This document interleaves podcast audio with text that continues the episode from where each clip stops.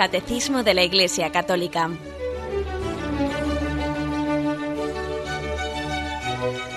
Un programa dirigido por Monseñor José Ignacio Munilla, Obispo de San Sebastián.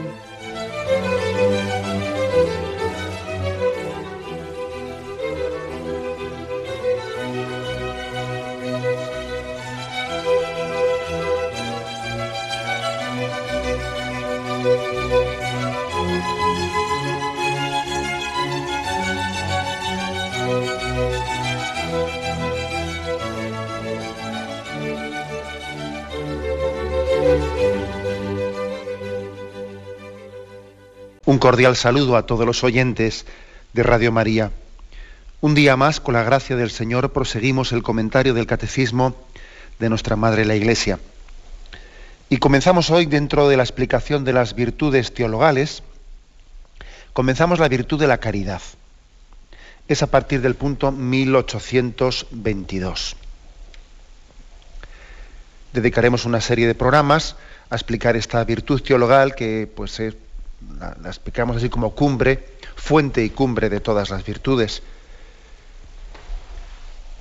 El punto 1822 dice así, la caridad es la virtud teologal por la cual amamos a Dios sobre todas las cosas por Él mismo y a nuestro prójimo como a nosotros mismos por amor de Dios. Bueno, pues eh, a diferencia a diferencia de las otras dos virtudes teologales, la fe y la esperanza, podemos decir que, esta virtud de la caridad tiene algo de específico, que es que es una virtud, una virtud eterna. Eterna, sí. La fe no va a ser eterna. La fe se hará visión y entonces cesará la fe. La fe es una virtud pues que, por ejemplo, Jesucristo, Jesucristo no ha tenido fe. Jesús no tuvo la virtud de la fe, no, él tuvo un conocimiento del Padre distinto. O sea, sería incorrecto decir que Jesús, Jesús tuvo fe. No, él no tenía fe, él tenía otro grado superior de conocimiento del Padre. Nosotros sí tenemos fe, pero el Señor, la Virgen María también tenía fe. Los santos han tenido fe. Hombre, pero Jesucristo no tenía fe tenía otra cosa superior, que era una visión beatífica, tenía un conocimiento, pues, lógicamente, con natural del Padre, porque era el Hijo natural del Padre, ¿no? Ojo, porque esto no lo, no lo hemos comentado, pero existen también explicaciones erróneas teológicas en las que se habla de la fe de Jesús. No, no, Jesús no se puede, no es correcto hablar de la fe de Jesús bien, nosotros sí tenemos fe, pero también nuestra fe, sin embargo, es transitoria. Es transitoria, es decir, nuestra fe es como un río que desembocará en la visión, desembocará en el mar, que es la visión de Dios. Lo mismo pasa con la esperanza. la esperanza también es transitoria. La esperanza se hará posesión. Un día poseeremos eso que estamos esperando. Y entonces ya no habrá esperanza. No será necesaria la esperanza, ¿no? Sin embargo, Digo que la caridad es la virtud teologal eterna porque permanecerá para siempre. Es por ello la más excelente de las virtudes teologales. Eso lo dice 1 Corintios 13, 13, ¿no? Ella es la más excelente. Fe, esperanza y caridad, pero la más excelente de ellas es la caridad.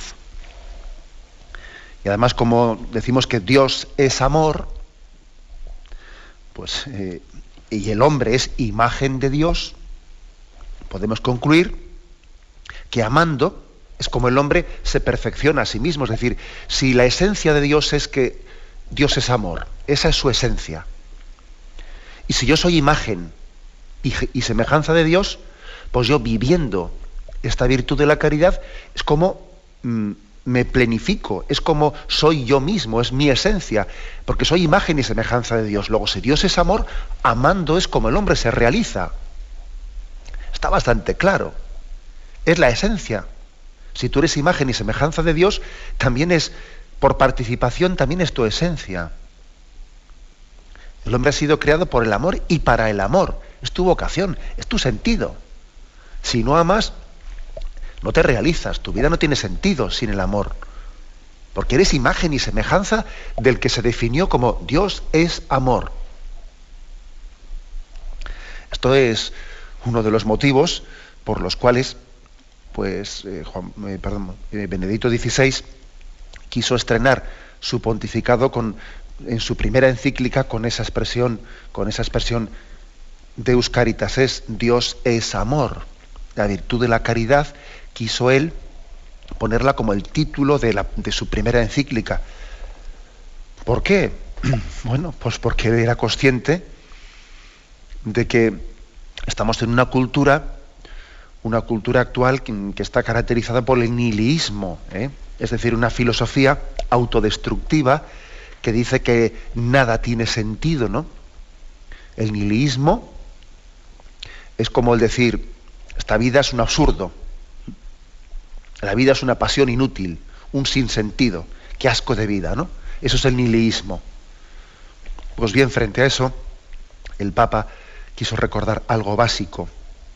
Este mundo no es una equivocación, este mundo no es fruto de una casualidad, no es un accidente, sino que es fruto del amor. El hombre solo se entiende como fruto del amor de Dios y solo se realiza en la vocación al amor para la que ha sido creado. Frente al nihilismo, Benedicto XVI comienza su pontificado diciendo, Deus caritas es, Dios es amor, y el amor da sentido a todo. Bueno, pues este es eh, aquí eh, la razón de ser, el por qué eh, esa encíclica ha marcado su pontificado y además se nos, se nos, propone a nosotros como el ABC para, para construir, ¿no? Para construir esa, mm, esa civilización del amor. Bueno, de ahí partimos. De ahí partimos, de que esta virtud es central y además es eterna. Me parece muy hermoso que subrayemos esto, que la virtud de la, la virtud de la caridad, a diferencia ¿eh? pues de, la, de la fe y de la esperanza, es eterna. Mm, dice la, definición que la, que la, caridad es una virtud, bueno, nosotros eh, matizamos infundida por Dios, eh, todas, las virtudes son infundidas por Dios, además en la voluntad, para que amemos a Dios con todas nuestras fuerzas, para que amemos a Dios por sí mismo, dice aquí. Amar, amar, a Dios sobre todas las cosas por Él mismo. Bueno, vais a permitir algún comentario a este respecto. Amar a Dios sobre todas las cosas por Él mismo. Primero, una, reflexión sobre eso de por Él mismo. Porque es que, claro, a veces, no sé, yo observo que es frecuente que nos, nos interese Dios en la medida en que nos sirve para, ¿eh? pues, para el hombre, ¿no? Nos interesa Dios en la medida en que pues, nos permite una convivencia más pacífica. Nos interesa Dios en la medida en que nos permite construir unos valores. Nos interesa Dios, bueno, y por supuesto que eso es verdad, o sea, es decir, por supuesto que, nuestra fe en Dios nos permite construir una sociedad más justa. Mm, y por supuesto que nos permite vivir en paz, o sea, poner a Dios en medio de nuestra vida hace que la vida sea más digna. Eso es verdad. Pero eso, eso tiene, un, tiene un riesgo, como os podéis imaginar, ¿no? Tiene un peligro. Y es que parece que Dios en sí mismo eh, no, tiene, no tiene una especie como de, de derecho a ser amado por sí mismo, sino por los bienes que de él me revierte. Como si fuese una especie de eh, utilización de Dios un tanto utilitarista, como hacemos a veces con nuestros padres, vamos, hablando, hablando en plata, ¿no? Como a veces sí, el, padre me sirve para esto, el padre me sirve para lo otro, la madre me sirve para esto, me sirve para lo otro. Oiga, mire usted, mi madre o mi padre es mi padre, aunque me sirva, o, el momento, o su momento de ancianidad, cuando, pues cuando mi padre, en principio, lo que, lo que hace es sencillamente amar y ser amado, me sirve exactamente igual, porque no es cuestión de servir, no es cuestión de servir es que es la fuente del amor de la que yo he recibido la vida. ¿eh? Y por lo tanto yo tengo una relación con mi padre y con mi madre no por lo útil o, por las utilidades que de ellos se revierta, sino por sí mismo. Por eso, le dice aquí, es la virtud teologal, la caridad, por la cual amamos a Dios sobre todas las cosas, por Él mismo, por sí mismo. Leía yo hace, hace pocos días pues unas declaraciones de bueno pues de un teólogo pues yo creo que vamos de, una tendencia bastante secularizada no en las que bueno pues venía a remarcar este aspecto que digo yo que hay que tener cuidado con él no decía bueno pues eh, a Jesús eh, no le interesaba tanto la religión a Jesús lo que le interesaba es la vida de la gente ¿Mm? bueno y dice uno así ¿Ah, y, es una, y una cosa está reñida con la otra. Y es que a Jesús no le interesaba también el celo por las cosas del Padre. Eso de que a Jesús no le interesaba la religión, le interesaba la vida de la gente. Hombre, yo creo que uno se acerca al Evangelio y cuando ve a Jesús, por ejemplo, expulsando a los mercaderes del templo, y allí los discípulos se impresionaron por aquel gesto que hizo Jesús y recordaron aquel texto que decía, el celo de tu casa me devora, a Jesús, por ejemplo, en ese gesto le estaba importando la gloria de Dios Padre, ¿no? ¿Cómo que eso a Jesús no le importaba la religión? Si entendemos por religión nuestra relación, ¿eh? aquello que ordena nuestra relación con el Dios verdadero y que nos, y que nos permite enfocar y conducir el ser adoradores en espíritu y en verdad, como que no le importaba eso. Pues claro que le importaba, ¿no? Precisamente él quería ser el auténtico glorificador de Dios Padre. O sea, ojo con, eh, con, caer en ciertos simplismos. ¿no? Eh, cuando se dice mucho de que la religión, eh, la religión pues, tiene, tiene que ser juzgada en la medida en que bueno pues preste un servicio integral a las personas no, incluso yo en este contexto pues yo he escuchado a teólogos me refiero de estas tendencias secularizadas no decir, no existe religión verdadera o religión eh, falsa, no existe religión más verdadera o menos verdadera. Lo que existe es una religión que dignifica más al hombre o que dignifica menos al hombre. Oiga, mire usted, eso, eso yo creo que es una manipulación. ¿eh? Es una manipulación. Por supuesto que existe religión más verdadera o religión menos verdadera. Porque es que Dios tiene que ser conocido en sí mismo y amado en sí mismo.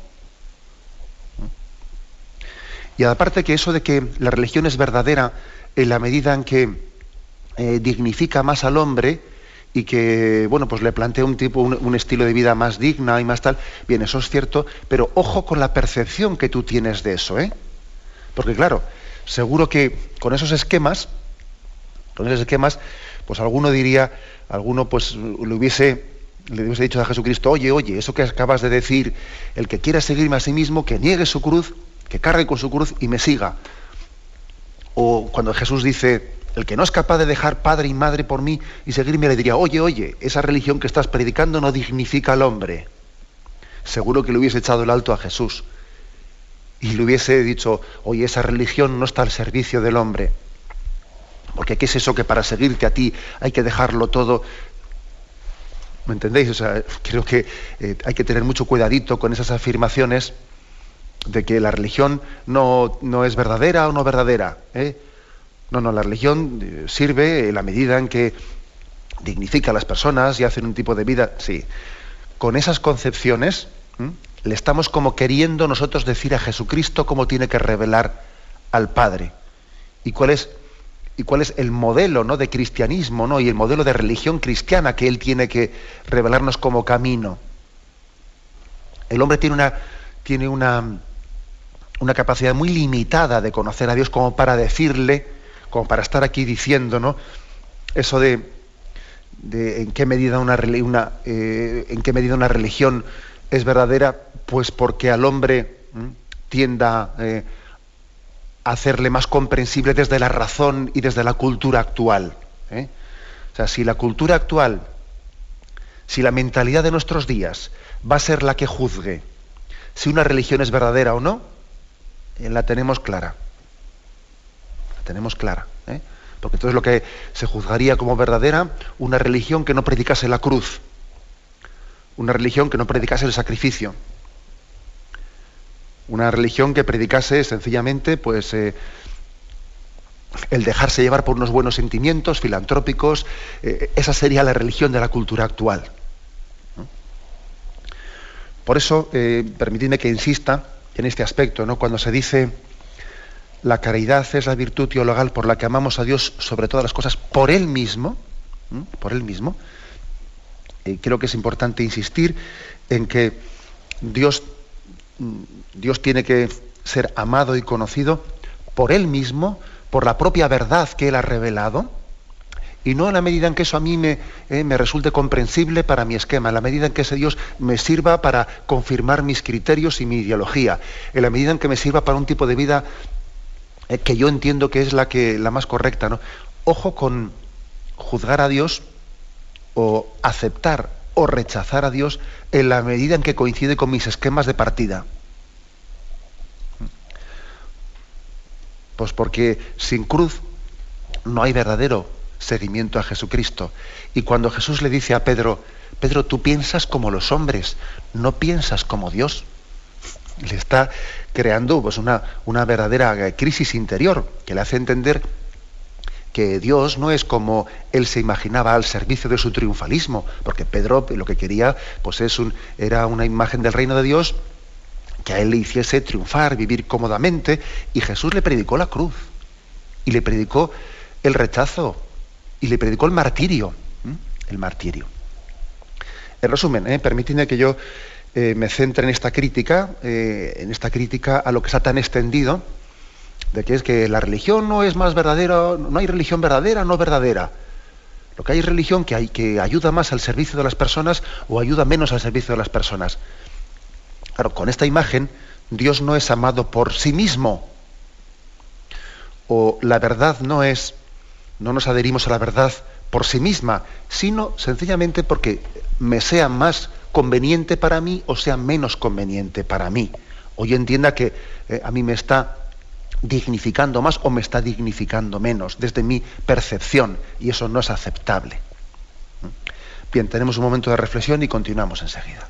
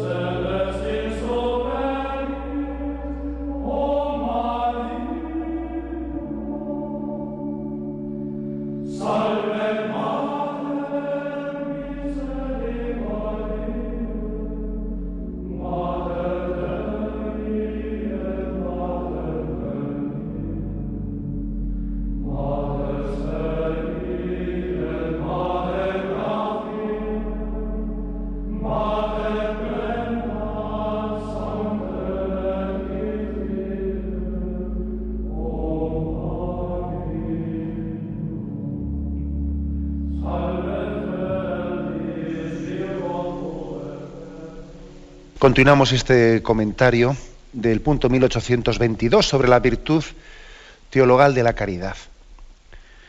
La virtud de la caridad dice que es aquella por la que amamos a Dios sobre todas las cosas, eh, por Él mismo. Si antes he querido comentar eh, que se pone eso de amar a Dios por sí mismo y no por los bienes que de Él me reporte, no por las cosas, eh, no porque reafirme mis convicciones, sino por Él mismo. ¿eh?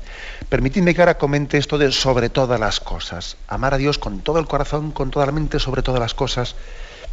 Y aún le diría, ¿y esto no es fanatismo? ¿Esto no es ser un poco talibán?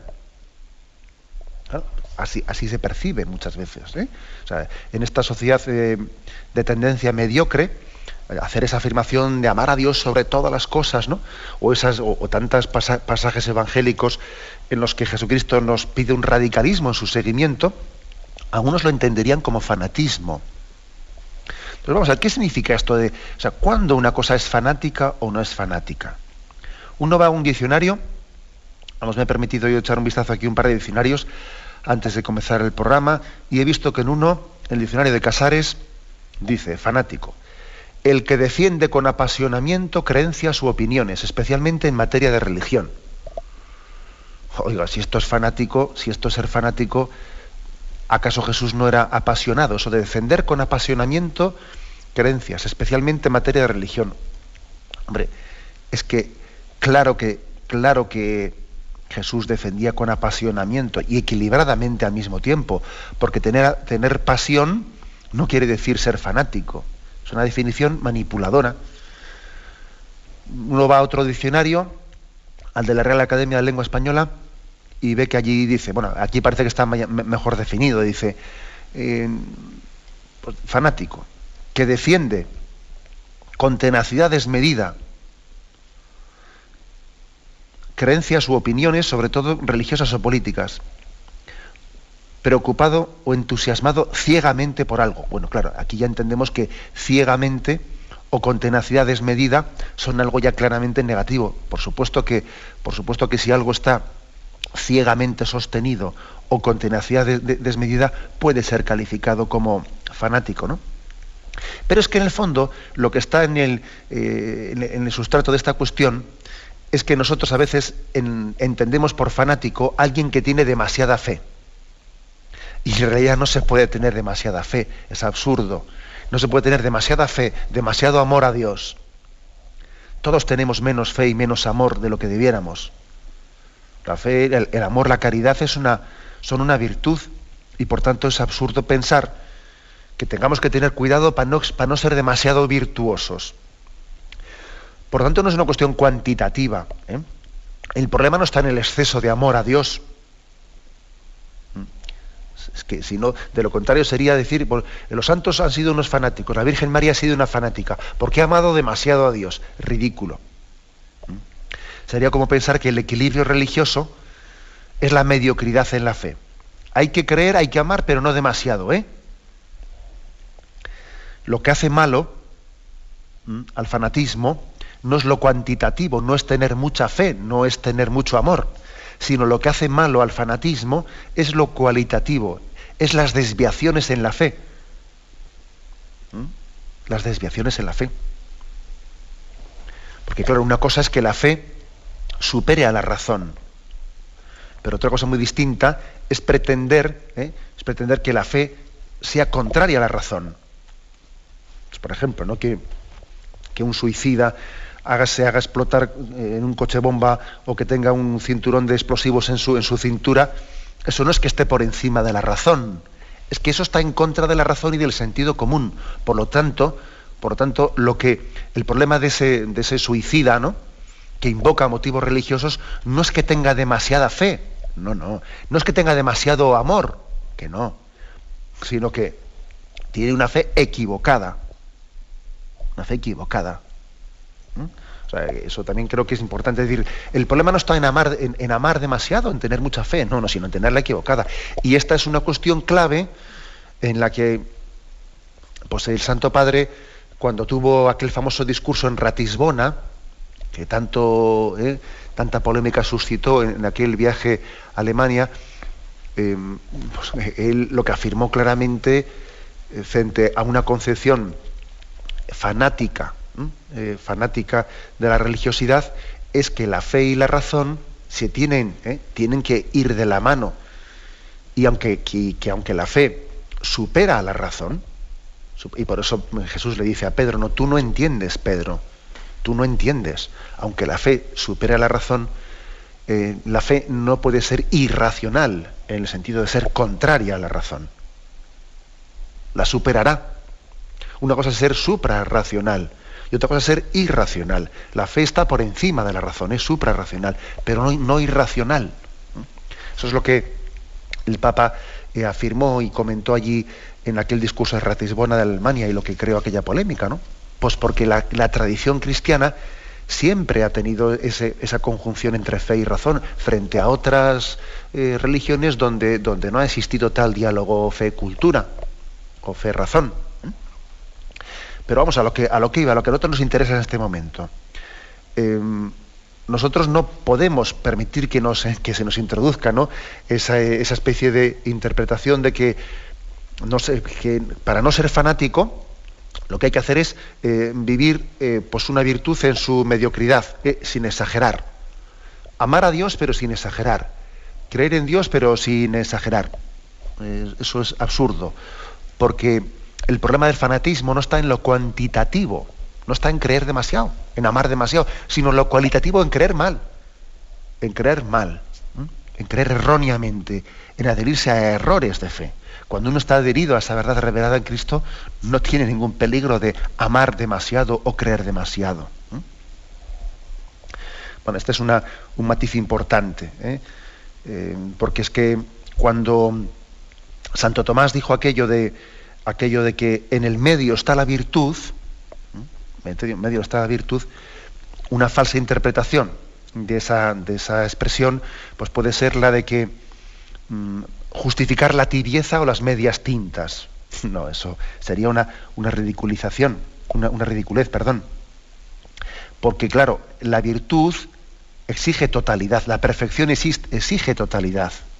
Eso lo dijo Aristóteles y, tomado de él lo continuó Santo Tomás. Es decir, no basta con ser un poco generoso, hay que ser plenamente generoso. No basta con ser un poco paciente, hay que ser plenamente pacientes. Esa es nuestra, nuestra meta. Entonces, cuando, cuando dice amarás a Dios sobre todas las cosas, con todo el corazón, eso no es ningún fanatismo ni ninguna exageración. Ni se puede invocar eso de que es que en el medio, eh, em, en el medio está la virtud. Entonces, como en el medio está la virtud, hay que amar a Dios, pero a medias. No, eso, no es así. La interpretación correcta de la expresión de que en el medio está la virtud no se refiere a la intensidad de la virtud, sino a las obras concretas a través de las cuales se pone en práctica la virtud. ¿eh? Por ejemplo, pues no cabe duda de que tenemos que, que, ser plenamente piadosos, de que hay que amar, o sea, de que la virtud de la religión hay que vivirla en plena intensidad, no ser un poco religioso, sino plenamente piadoso. Bien, pero a la hora de discernir si tenemos que hacer cinco minutos o cinco horas de oración diaria, habrá que entender que en el medio está la virtud y que lo más prudente será optar por un tiempo intermedio, lo más probable, ¿eh? que nos permita profundizar en la vida de oración sin desatender otras obligaciones que podemos tener en nuestra vida. Y podríamos poner otros ejemplos. Por ejemplo, a nivel caritativo, ¿hay que ser plenamente caritativo? Sí, pero eso no quiere decir que tenga que dar todo el dinero que tengo en el banco de forma que mis hijos se queden sin un sustento en la vida. Es decir, que no es lo mismo la intensidad de la virtud, que siempre debe debemos de intentar que sea máxima, ahí no cabe interpretar eso de que en el medio está la virtud. No, no. La virtud siempre tiene que ser de intensidad máxima. Una cosa es la intensidad de la virtud y otra cosa es los medios concretos a través de los cuales la ponemos en práctica. ¿Mm? Sería falso interpretar que es más caritativo el que dio sus ahorros a los pobres dejando desatendida a su familia. Ese no fue más caritativo. Seguro que el Espíritu Santo no fue el que le sugirió tal cosa, sino le sugirió por su mera impulsividad o yo qué sé qué. ¿eh?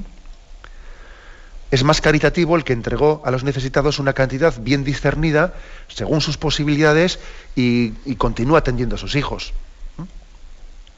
Luego, eh, cuando nos dice el primer mandamiento, amarás al Señor con todo tu corazón, con toda tu alma, con todo tu ser, lo mantenemos.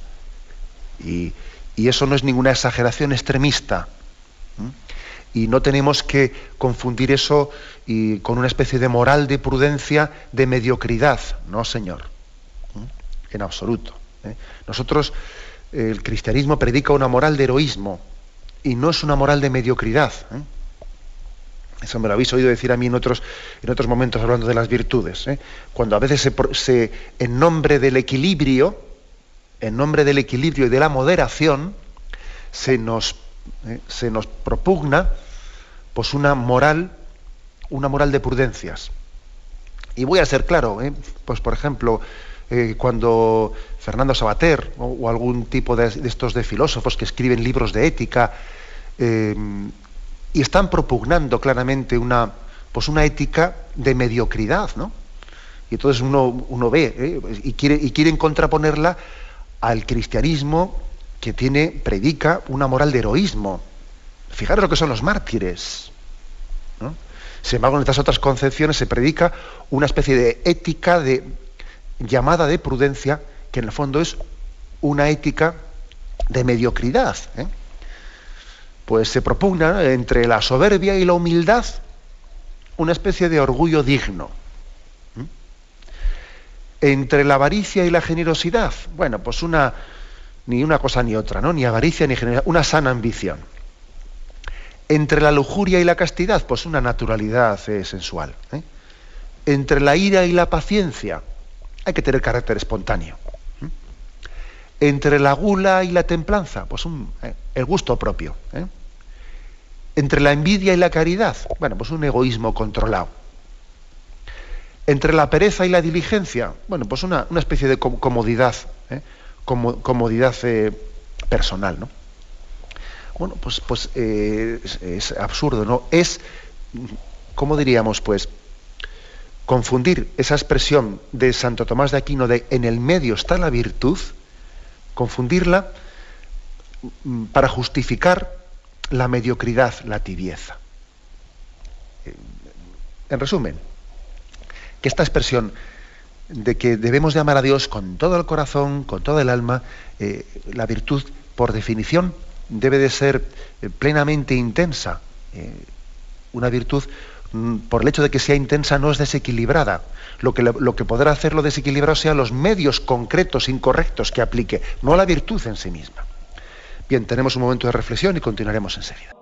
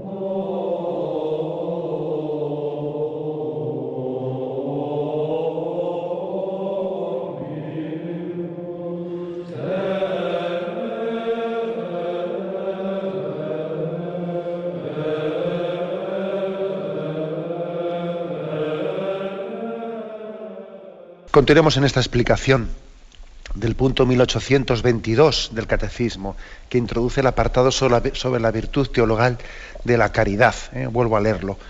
La caridad es la virtud teologal por la cual amamos a Dios sobre todas las cosas por Él mismo y a nuestro prójimo como a nosotros mismos por amor de Dios.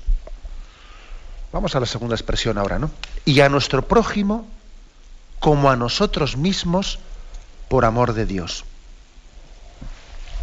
Yo creo que una primera cosa que nos puede, eh, que nos puede resultar ¿no? un tanto chocante o que puede chocar entre, entre esta afirmación de la explicación que la Iglesia Católica hace de la virtud de la caridad, de lo que pues, culturalmente hoy se entiende, puede, que puede provocar una cierta dificultad de comprensión, es esto último de amar a Dios. Quizás yo creo que es más comprensible eh, nuestra cultura lo de amar al prójimo como a uno mismo. Bueno, yo creo que eso sí se entiende más fácilmente. No hagas a los demás lo que los demás no quieras que te hagan a ti. Trata al prójimo como a ti mismo. Parece que ese es un consejo, un poco de ley natural, ¿eh? que es comprendido, yo creo que fácilmente, ¿no? Desde nuestra sensibilidad. ¿eh? Tenemos ocasión de hablar de esto, por cierto de qué diferencia hay entre amar, a Dios, amar al prójimo como a uno mismo o amar al prójimo como Cristo nos ha amado. Bien, bueno, eso ya lo, vamos a comentarlo. Pero ahora me quiero fijar yo eso que dice, em, y a nuestro prójimo como a nosotros mismos por amor de Dios. Por amor de Dios. Claro, porque alguno dice, oye, yo quiero que a mí me quieras por mí mismo, ¿eh? Yo no quiero eh, que tengas compasión de mí o que, ¿cómo vamos a decir? ¿Eh? Que vengas a mí queriéndome, eh, pues porque tu religión te lo, te lo manda. como que no sale de ti espontáneamente, ¿sabes? Sino que tú estás viniendo aquí a quererme porque tienes una especie de precepto religioso que te está pidiendo, te está obligando que me quieras a mí. A mí no me tengas caridad, ¿eh? yo no quiero que me tengas compasión, ¿eh? yo quiero que me quieras por mí mismo, no que, que haya otra razón ajena a mí que sea el motivo de tu cariño este argumento, hombre, pues posiblemente así, de una manera tan así a lo bruto, pues no, no, lo, no lo escuchemos, o igual sí, ¿verdad? Pero sí que está ahí, es decir, hay una, hay una cultura soberbia, soberbia en la que el hombre pues eh, se resiste, se resiste a que otra persona eh, le manifieste un amor o le manifieste una entrega por amor de Dios. Por amor de Dios. Bueno, ¿qué hay que decir? Eh, cómo, respondemos a esta, pues a, esta, esta afirmación, o si no es afirmación, concepción, o a esta cultura que está ahí impregnada en, la secularización actual. Hay que decir que todo, siempre que amamos, siempre que el hombre ama, está buscando, o sea, tiene una razón última para amar. Tiene una razón última. nadie sería ridículo pensar que, que el amor portase únicamente de, de, impulsos, ¿eh? impulsos ciegos emocionales. Es absurdo. ¿eh? Tenemos una cultura muy poco racional, muy poco racional, en la que pretende reducir el amor a impulsos emocionales. Y, esa es la primera trampa de partida. Cuando alguien te dice, no, a mí quiéreme, quiéreme por mí mismo. ¿eh? Yo no, a mí no, yo no quiero que tú me quieras por amor de Dios. Quiereme por mí mismo. Entonces, ¿qué, hay detrás de esa expresión? Pues que esa persona se piensa que el amor pues, son únicamente una especie de impulsos emocionales y no se da cuenta que el amor es, eh, está radicado en la voluntad, la voluntad también está radicada, eh, está conjugada con la razón, y por lo tanto, amar no es únicamente un impulso emotivo. Amar también es encontrar un sentido en lo que hago. El amor, el amor auténtico, no una especie de impulso emotivo, ¿no? El amor auténtico es aquel que ha descubierto un sentido, una razón, un sentido en las cosas. Entonces, cuando, cuando el creyente, el cristiano, descubre, ¿no? Descubre la dignidad del ser humano, eso le ayuda a amar a esa persona. Entonces, esa, esa persona, el cristiano, descubre, esta persona que tengo delante de mí, tiene una dignidad muy grande porque es un hijo de Dios. Es un hijo de Dios. Dios le ha creado, Dios le ha amado, Dios ha entregado su vida por él en la cruz. Fíjate qué dignidad tan grande tiene esta persona que está delante de mí. Y entonces yo tengo una razón muy grande, ¿no? Que, que suscita eh, el amor en la voluntad. El sentido, la razón, suscita el amor, da razones para amar. Hay razones para amar. Ojo, que el amor no es únicamente un impulso emotivo. Que esta es una, de las grandes debilidades de nuestra cultura, que está totalmente a merced de los altibajos emotivos. Se me está acabando el amor y cosas por el estilo que estamos por ahí oyendo, ¿no? Es que estamos totalmente eh, supeditados a la inestabilidad emocional.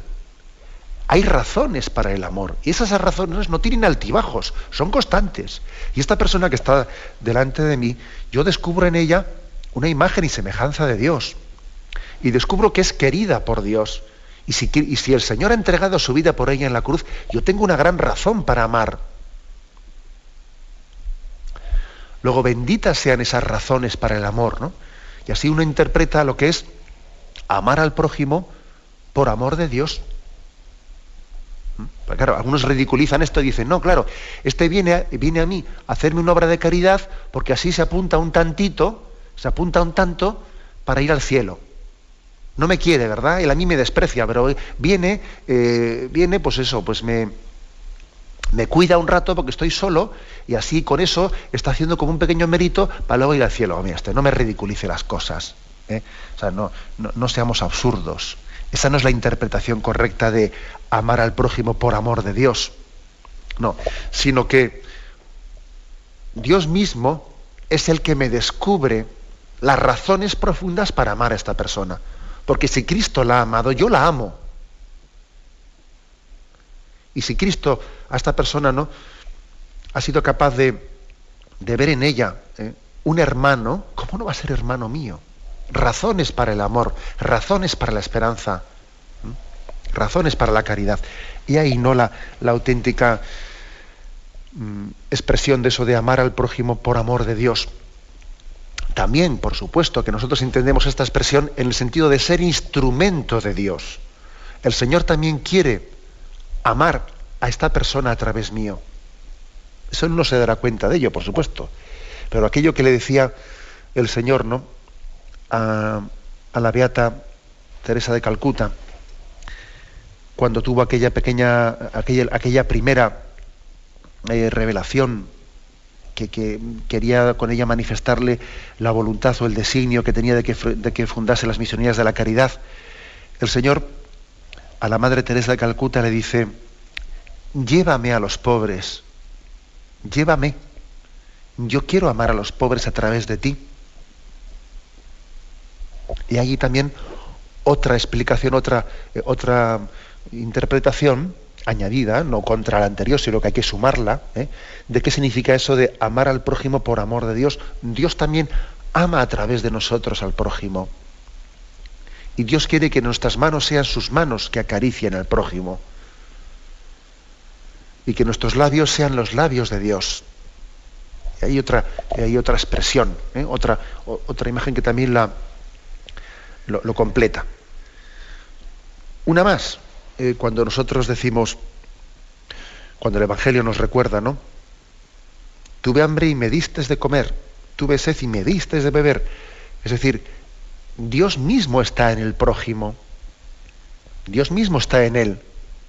Es decir, al amar al prójimo, amo a Dios mismo que está en él. Luego, yo puedo decir verdaderamente de que amo al prójimo en sí mismo y por sí mismo, porque Dios precisamente le ha amado. O sea, es decir, eh, Dios, Dios a mí me ha dado razones para amarle al prójimo por sí mismo. Porque Dios lo, ha encontrado digno de amor. ¿Cómo no lo voy a, amar, cómo no lo voy a amar yo? ¿Mm? Y en segundo lugar, ¿eh? o en tercer lugar, ¿no? Porque hemos dicho que en segundo lugar sería Dios mismo quiere amarle al prójimo a través de mí. Pero en tercer lugar había que decir, yo también amo a Dios mismo en el prójimo. Porque es Cristo el que está en él, en el hambriento, en el sediento. Y eso no es querer, eso, eso no es no querer a la persona por sí misma, sino, sino que además de que le quiero a la persona por sí misma, también amo a Cristo en ella. Luego, a mí no vale que me digan eso de que, no, no, pero claro, eh, tú estás cogiendo a esta persona, tú no, a ti esta persona no te interesa por, por sí misma. ¿eh? Tú la has cogido como un instrumento. Sí, sí, a mí esta persona me interesa por sí misma. ¿Cómo no me va a interesar por sí misma esta persona si al Señor le interesó por sí misma? Si, si es el Señor el que me ha enseñado, el que me ha descubierto que yo tengo que amar a esta persona por ella misma si es el Señor que me ha descubierto. Pero es que además de eso, además de eso, también el Señor me ha me ha revelado que Él está presente en ella. Y todavía eso, todavía eso me añade un motivo más para el amor. Y ahí, por lo tanto, ¿no? Eh, cómo interpretamos eso, amar al prójimo como a nosotros mismos por amor de Dios. Nos quedamos aquí, eh, en esta explicación del punto 1822. Continuaremos, si Dios quiere, porque son varios los puntos que el catecismo reserva para la virtud teologal de la caridad. Me despido con la bendición de Dios Todopoderoso. Padre, Hijo y Espíritu Santo, descienda sobre vosotros. Alabado sea Jesucristo.